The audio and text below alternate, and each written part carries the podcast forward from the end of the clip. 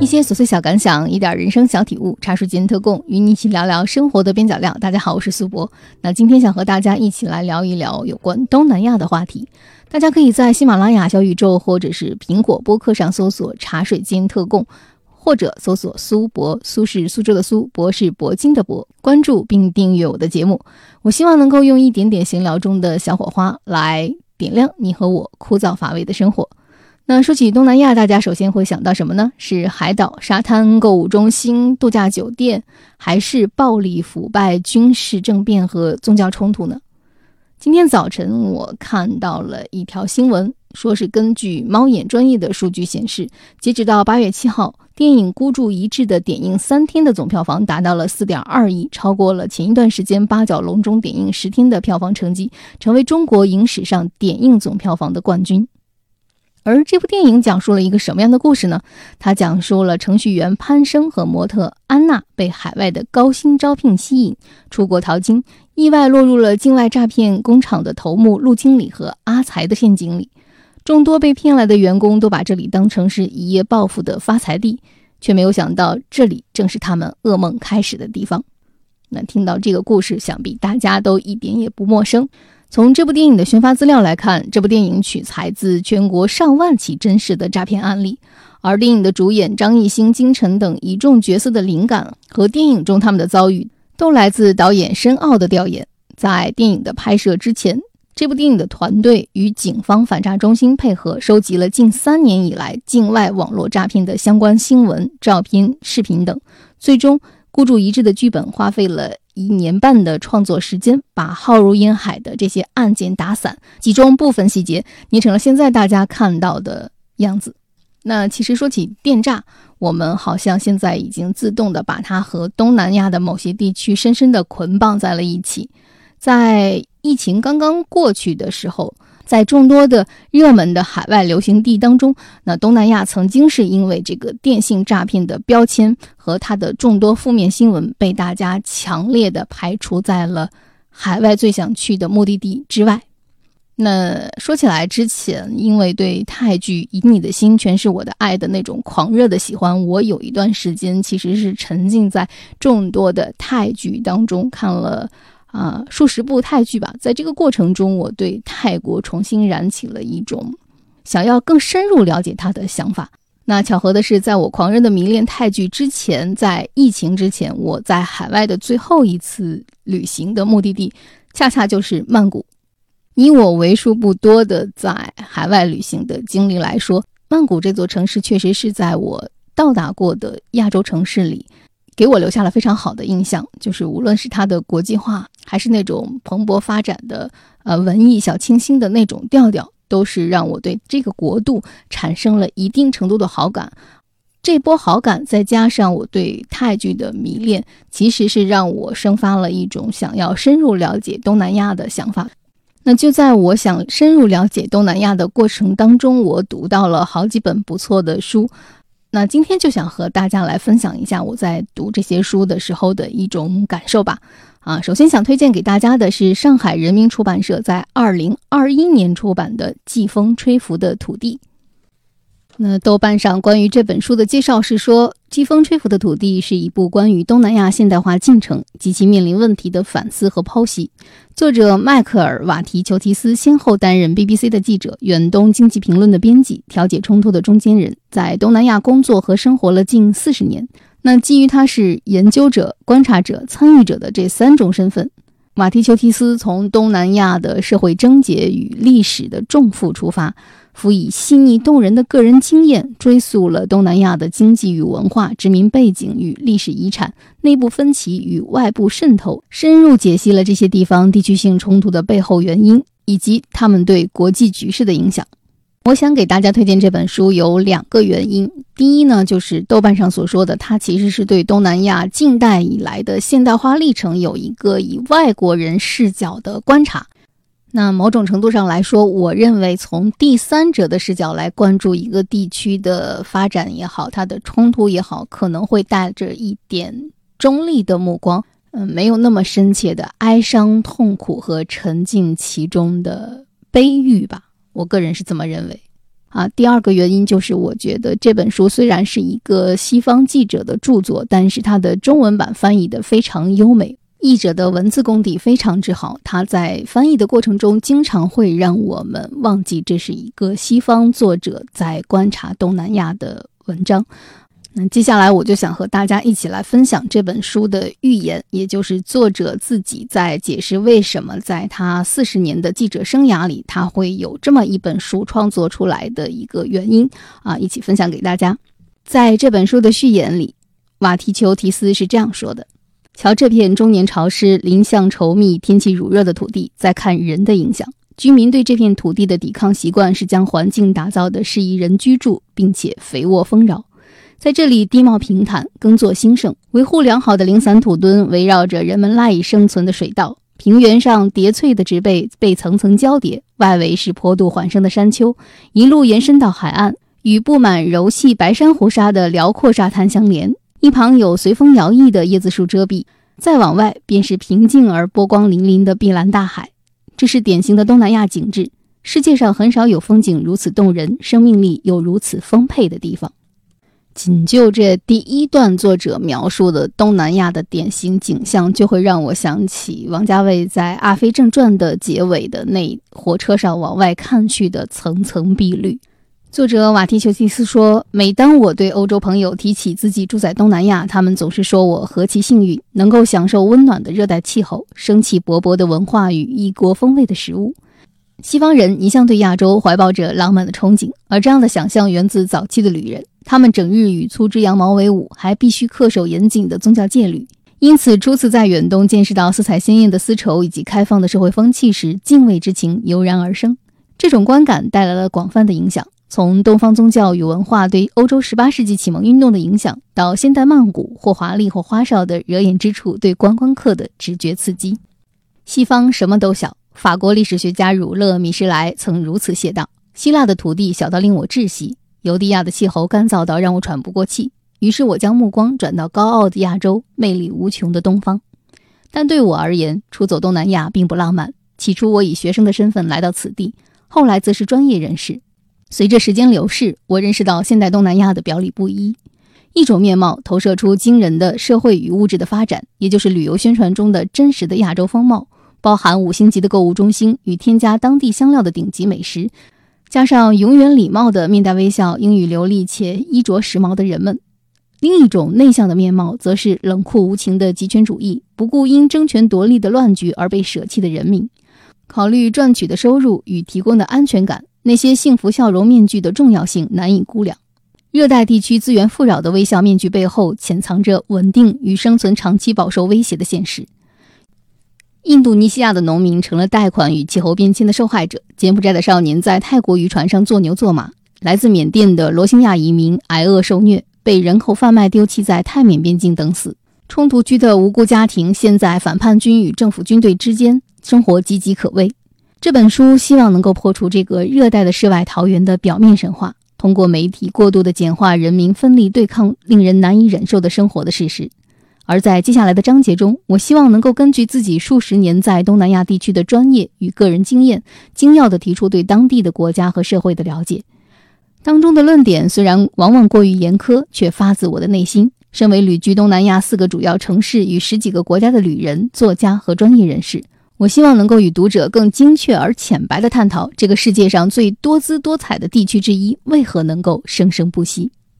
东南亚位处亚洲的核心，而目前亚洲的私人财富规模与投资规模在近代历史上首次超越了欧洲。这个地区十个国家的面积总计近三百二十万平方公里，人口六点二六亿，涵盖类型繁多、复杂度高，而且极具历史意义的文化与人种。在中世纪的某段时期，大部分的文明世界凭借东南亚丰富的自然资源获取财富。中国商人进口织物和稻米。阿拉伯人、印度人、欧洲人为了争夺贸易资源和保存食物的香料而兵戎相见，这些商贸活动深深地影响了东南亚。在美洲或非洲仍然鲜为人知的时代，贸易帮助塑造了这些王国与文化，向世界展现出开放的面貌。葡萄牙人于公元一五一一年首度征服马来半岛的马六甲，三年后，西班牙人在古巴的哈瓦那建立殖民据点。此后，东南亚成为兵家的必争之地，各大势力争相在令人慵懒倦怠的爪哇、马来半岛以及中南半岛热带地区建立长期的帝国。五百年后，东南亚依然是外来势力相争的战略要地。中国、欧洲、美国、日本与韩国的企业巨头们在这里互相竞逐庞大的消费市场与重大的基础建设交易。曼谷、雅加达、吉隆坡与新加坡等东南亚的大城市。成为精品与新兴设计师品牌的滩头堡。光是曼谷市内的购物中心便总计占地二十平方公里，同时豪华饭店的会议厅挤满了争取密切合作计划的官员们。无论是针对扩大市场的自由贸易协议，或是各国与外来势力结盟的防卫合作协议，目光都对准了这片向来是连接东西方战略公路的地区。过去，东南亚经常遭受外来势力的入侵，如今亦然。分享完了序言，我想再继续和大家分享一下这本书当中的第二章《季风吹拂的土地》当中的一个小段落吧。作者在这一章中用了一个小小的题记，是约瑟夫·康拉德在《青春》这首诗当中的一句：“这是古代航海探险家眼中的东方，如此古老神秘，如此灿烂而灰暗，生机勃勃而一成不变，充满危险与希望。”这句话说的就是东南亚。就地理位置而言，东南亚就像亚洲大陆上庞大的附属品，西临印度洋，东临太平洋。东南亚大陆由伊洛瓦底江、湄南河与湄公河等三大主要河流的三角洲所形成。这些多泥的河道都各自滋养出了富饶的冲积平原，一千多年来供养着缅甸、泰国、柬埔寨与越南的米食社会。除了丰沛的水量与肥沃的泥沙之外，广袤的森林区域也孕育着丰富的热带林木与动植物生态。再往南走，群岛像串珠般的悬挂在长形半岛的尾端，深入安达曼海的温暖水域，暖阳环绕，加上受到温煦的东西信风所眷顾，这些沿海地区支托着日益受到东西方物质与文化影响的贸易中心。在规模上，正如英国的地理学家多比。在一九五零年时所说，东南亚涵盖的领域足以媲美全欧洲乃至非洲海岸线以北的海域。东南亚这个词是太平洋战争期间同盟国指挥官们为了这个地区所取代的军事代称。当时的同盟国基地设于入侵日军势力无法企及的西兰，也就是现在的斯里兰卡。十九世纪的欧洲学者曾将这个地区称为远印度。原印度的内陆地区位于印度与中国之间，因此被称为印度支那，也就是现在的中南半岛地区。它的半岛与岛屿名为东西印度群岛，反映印度对这个地区的影响力，尤其是前现代统治阶级的文化与信仰方面。古代的航海家将东南亚比喻为季风吹拂的土地，是说它位处于热带季风之下，台风带之上，航行更安全。温暖碧绿的洋流也比较容易预测，有利的综合环境因素使东南亚成为印度与中国之间天然的贸易通道，预示了文化与技术影响的融合将把这个地区锻造成世界史上又一个重要的国际熔炉。全球共有六千支种族的语言群体，其中六分之一便分布于东南亚。这个地区原本就已经是世界上种族多元之地，而贸易更为此地带来了印度与中国的民族。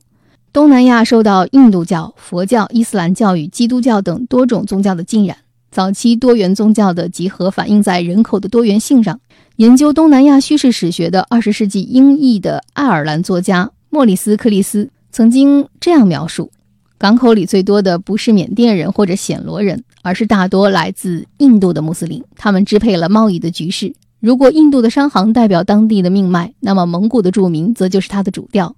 印度支那人与佛教徒就是整体的氛围，朝气蓬勃却彬彬有礼。人们衣着光鲜亮丽。缅甸与暹罗的男子成天无所事事的闲晃，健美结实、性格率真的女人负责管理市场，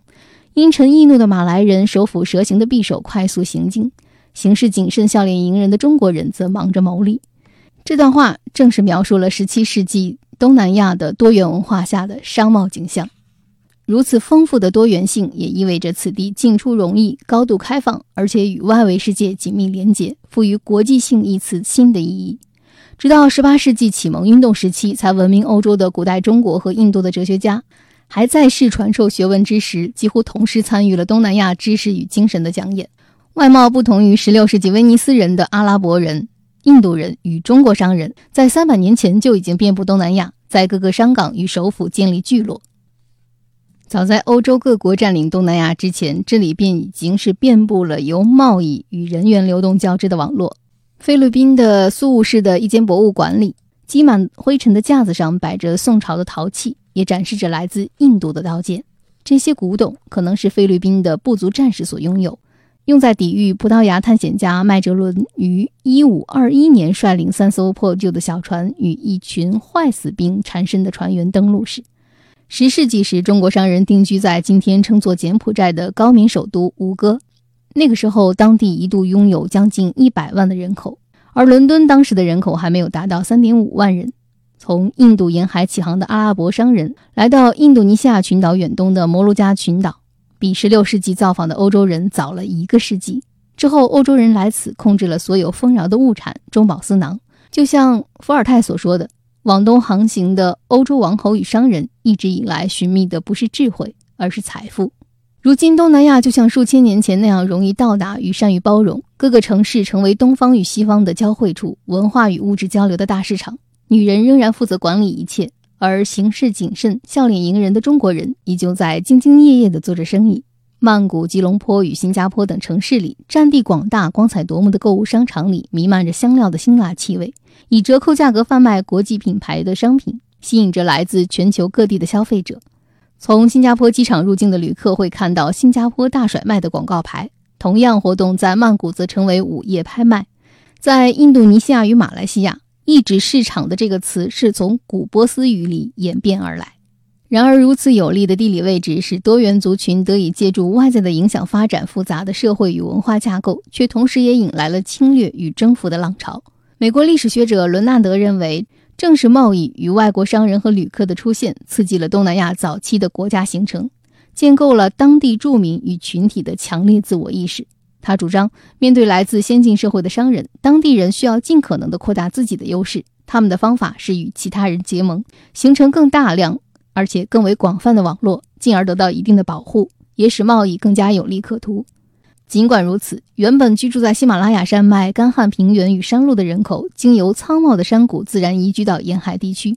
反而招致了蒙古人入侵缅甸与越南。长久以来，人们将东南亚视为文化根植于南亚与东北亚的地理区域。印度教与佛教均从印度传入，影响着当地的国家治理和社会结构。在英语广泛使用之前的数百年，梵语代表着权势与优越。不久之后，伊斯兰教从商港传到印度的沿岸，基督教随着荷兰人与葡萄牙人的东征的刀剑而来。中国是瓷器等物质、科学技术以及商业与贸易用品的源头。泰语数字发音基本上与粤语相近，反映着东南亚与中国南岸历史悠久的贸易关系。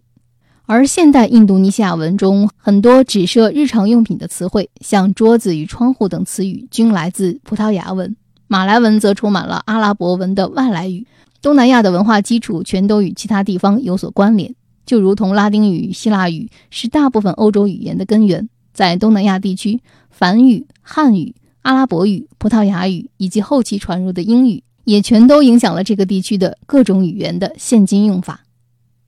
经由东南亚熙来攘往的沿岸贸易中心，西方世界得以在冷冻技术问世前的几个世纪里取得异国香料以腌制肉品，这使得马鲁古海的种植香料的数座小岛用作物自重，令初期欧洲贸易势力为了争夺此地而发生冲突。一六六四年，英国人在一场知名的交易中，将长约三公里、宽不到一公里的弹丸之地的伦岛跟荷兰换取曼哈顿岛，因为当时伦岛盛产肉豆蔻树。这种香料的价值在17世纪一度与黄金相等。在东南亚各地，因为接二连三的侵略所雕塑的古代文化综合体，留下了多姿多彩与创新持久的多元性。其实，在世界上没有几个地区能与东南亚分庭抗礼。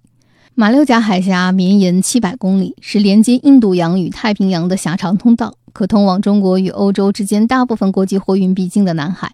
至今，或许依旧是世界上最具战略利益的天然海上航道。每年往来此地的贸易值约达六兆美元，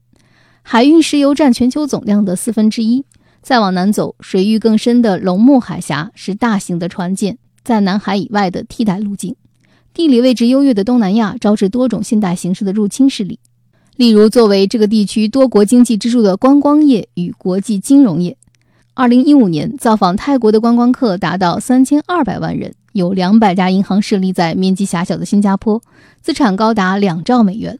一些大型的瑞士银行也将国际部门迁往新加坡。矛盾的是，尽管东南亚从过去以来便展现出了国际的开放性，却仍然隐藏着许多不为人知的秘密。当地人尽管组成非常多元，但仍然显得保守封闭。数百年来实施周期性的锁国，试图与外界隔绝。可以说，东南亚具有同等的吸引力与排斥力。胆小者、懦弱者无尽。那关于《季风吹拂的土地》这本书的内容，我先和大家分享它的序言和第二章当中的一些段落。我想和大家说的是，显然在这本书当中，我们不可能凭借作者四十年的自己生活的体验与感受来全面的了解东南亚。但至少能通过一个身处其中的观察者的角度来了解和梳理一下西方人或者是一个记者是如何看待东南亚这四十年的变迁的。显然，推荐这本书有我一点点小小的私心。我觉得大家对东南亚的认知不应该仅仅停留在旅游业当中的光鲜的景象，一个买买买的东南亚，也不能停留在我们今天越炒越热烈的这种。电信诈骗传闻当中的刻板印象，如果我们对这片土地的历史和现在一无所知的话，那么我们就不可能了解一个真实的东南亚。当然，也必须承认，作为一部有观点的书，可能在阅读的过程中，我们还会察觉到它的写法或者是它的论证的这种资料的一种枯燥。但是，我觉得作为一个。想要了解东南亚的人，不妨来阅读一下这本书，啊，是一个你对东南亚认知的有益补充。那除了《季风吹拂的土地》，我还有一本书想推荐给大家。虽然这本书讲的是整个亚洲，但是其中关于东南亚的段落也可以给我们了解东南亚作为一个非常有益的补充。这本书叫做。自行车、港口与缝纫机是北京大学出版社二零二二年出版的。它有一个副标题叫做《西方基建与日常技术在亚洲的相遇》，作者曹颖是清华大学历史系的副教授。在豆瓣上，关于这本书的介绍是：基建作为改变自然和人类社会的强大力量，已然成为研究历史领域的重要主题。本书探讨了十九世纪和二十世纪初基建在亚洲现代化进程中的重要作用。作者在本书中将基建的概念延伸到了日常生活技术的领域，将大型基础设施建设与人们日常生活的设备都置于同一视角之内，呈现了基建以及现代化对于普通人生活带来的深刻变革。同时，还阐明了基建不是单向的在改变亚洲，他们也在被亚洲进行在地化的重新诠释、改造和利用，从而展现了亚洲现代化进程的复杂性和主动性。那在这本书当中，它其中一个段落就讲，通过厨房的改变，美国制造了新菲律宾人，蔗糖、咖啡以及马尼拉麻等商品被出口到世界的各地，贸易带来的巨大财富集中在了菲律宾本土的精英手中，使他们可以在马尼拉购置豪宅和庄园，使用从欧洲进口的家具装饰房间，穿着欧式的服装等。在一八九八年美西战争中，西班牙战败，菲律宾被迫转让给了美国统治。菲律宾的本土精英的地位并没有因为殖民当局的改变而下降，反而在美国的扶持下变得更加富有。对于迫切想要进入菲律宾市场的美国投资者来说，如何将美国的消费文化灌输给那些拥有众多社会资源但深受西班牙文化影响的菲律宾本土精英，就成为他们必须要面对的一个问题。在美国。于一九零一年正式在菲律宾建立殖民统治之后，殖民当局授权成立了马尼拉的电车与电灯公司，以负责建设马尼拉地区的供电设施，从而为城市的街道照明和室内的用电提供电力。而同一时期，马尼拉的天然气公司也开始在马尼拉城铺设天然气管道，并接入他的家庭住户。为了让更多的马尼拉居民使用电力或者是天然气设备，从而增加收益，上述的两家公司进行了大规模的公关活动。在他们所做的宣传当中，电力与天然气被称为现代与文明的动力源。使用电与天然气不仅会为用户节省时间，并带去方便，用户自身也会因此变得现代而文明。商业广告的宣传以及政府的教育，使得马尼拉的居民开始将现代的厨房电器与美国的食物视为现代性和生活富足的象征。因此，模仿美国的生活方式，甚至在行为方式和消费习惯上变得跟美国人一样，成为许多马尼拉中产阶级在二十世纪初所追求的目标。对于马尼拉的一般平民家庭来说，现代厨房的电器过于昂贵而无法负担。但是，商业宣传和政府的教育也让平民在被美国式的饮食消费文化所吸引。因此，在马尼拉的市场上出现了众多本土设计生产、价格低廉、自称符合美国现代厨房理念的设备。而这种马娘炉灶就像一个小小的个例，显示了亚洲在现代殖民的过程中，不仅仅是被动地接受西方的改变，而是自己也在适应和调试中不断展露自己的主体性和能动性。自行车、港口与缝纫机这本书讲述了很多像马洋炉灶这样的西方基建与日常技术在亚洲相遇的故事。感兴趣的朋友可以找来看一看。当然，在这里我还是想批判一下我自己。虽然我嘴上说着不要猎奇，但是自己的目光可能有的时候也会往一种猎奇的方向在走吧。其实我最近关注到的就是《黑帮少爷爱上我》的两位演员演出了一部大电影，叫做《情牵浮生戏》啊。如果有关注泰圈的朋友们，可以搜索一下这部戏。那在我看来，这部戏就是典型的非本土的。投资者、投资客或者是创作者对一种泰国的想象。这部《情牵浮生戏》讲述了一个什么样的故事呢？它其实是讲了一个在泰国的拉达纳歌星王朝时期，一段泰国的大舞者与古乐师之间这种跌宕起伏、隐忍的爱情故事。这里边有权谋，有欺骗，也有吸引。这个故事发生的背景是在泰国历史上的第四个权力统治中心，也就是暹罗时代的拉达纳歌星王朝。这部电影呈现了拉达纳歌星王朝贵族们进行声色娱乐消遣以及黑社会地下交易的景象。对于大部分观众来说，这部电影都充满了一个我们所不了解的神秘的、幽暗的东方味道。部电影即将在八月二十四日在泰国的影院公映。让我们先来感受一下他的预告片当中的音乐创作。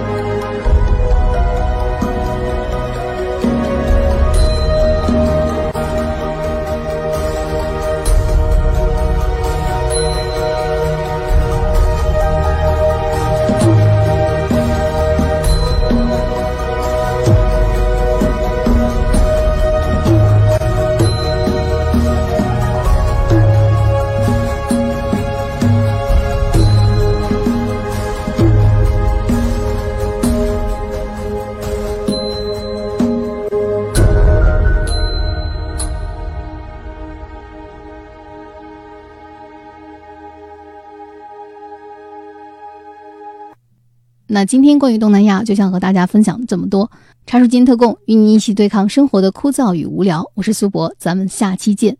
您的每一次点击和评论，都会给我制作节目带来莫大的动力啊！大家可以通过喜马拉雅、苹果播客或者小宇宙上搜索“茶水间特供”，或者搜索“苏博”，苏是苏州的苏，博是铂金的博，找到我。期待您的留言，再会。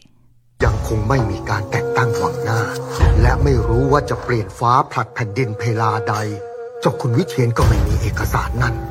ถ้าเช่นนั้นจะต้องอยู่สักที่หนึ่งในแมนสวง พวกเองรีบไปหามาให้จงได้ ข้าต้องการให้พวกเองแฝงตัวเข้าไปในแมนสวง เพื่อเปิดโปงไอ้คนที่คิดกบฏให้ทางการ ให้มันไปฝึกรำเป็นตัวพระ กูชื่อเข็มมึงน่ะชื่ออะไร กูชื่อฉัดท่านขุนถูกฆ่าตายและเอกสารก็หายไป กูอยากให้มึงช่วย เองสองคนอยู่ในเนี้ยหมันระวังตัวให้ดี รู้เห็นอะไรอะ ก็นิ่งไว้เสีย ก็แม่ขู่ของมึง เป็นถึงนางละครในวังเมื่อแผ่นดินกลาง วันนี้เห็นมึงพรำแล้วยังหัวใจไม่วายตายก็นับว่าบุญละ มีอะไรที่กูยังไม่รู้อีกวะนี่ แมนสวงอะมันไม่เหมือนที่อื่น เอกสารจะมาอยู่ที่แมนสวนได้อย่างไร มึงจะบอกกูได้หรือยัง พวกมึงเป็นใครกันแน่ พวกกับผมเป็นแค่ไพ่ครับ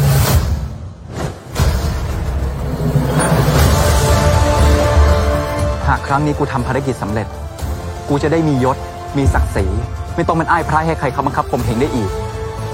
พวกมันล้วนต้องการใช้เอกสารลับ เป็นอาวุธทำลายฝ่ายอื่น วันนี้ถึงแม้นฟ้าจะยังไม่เปลี่ยน แต่ก็เป็นที่ชัดเจนแล้วว่า เรือจะหันหัวไปทิศทางใด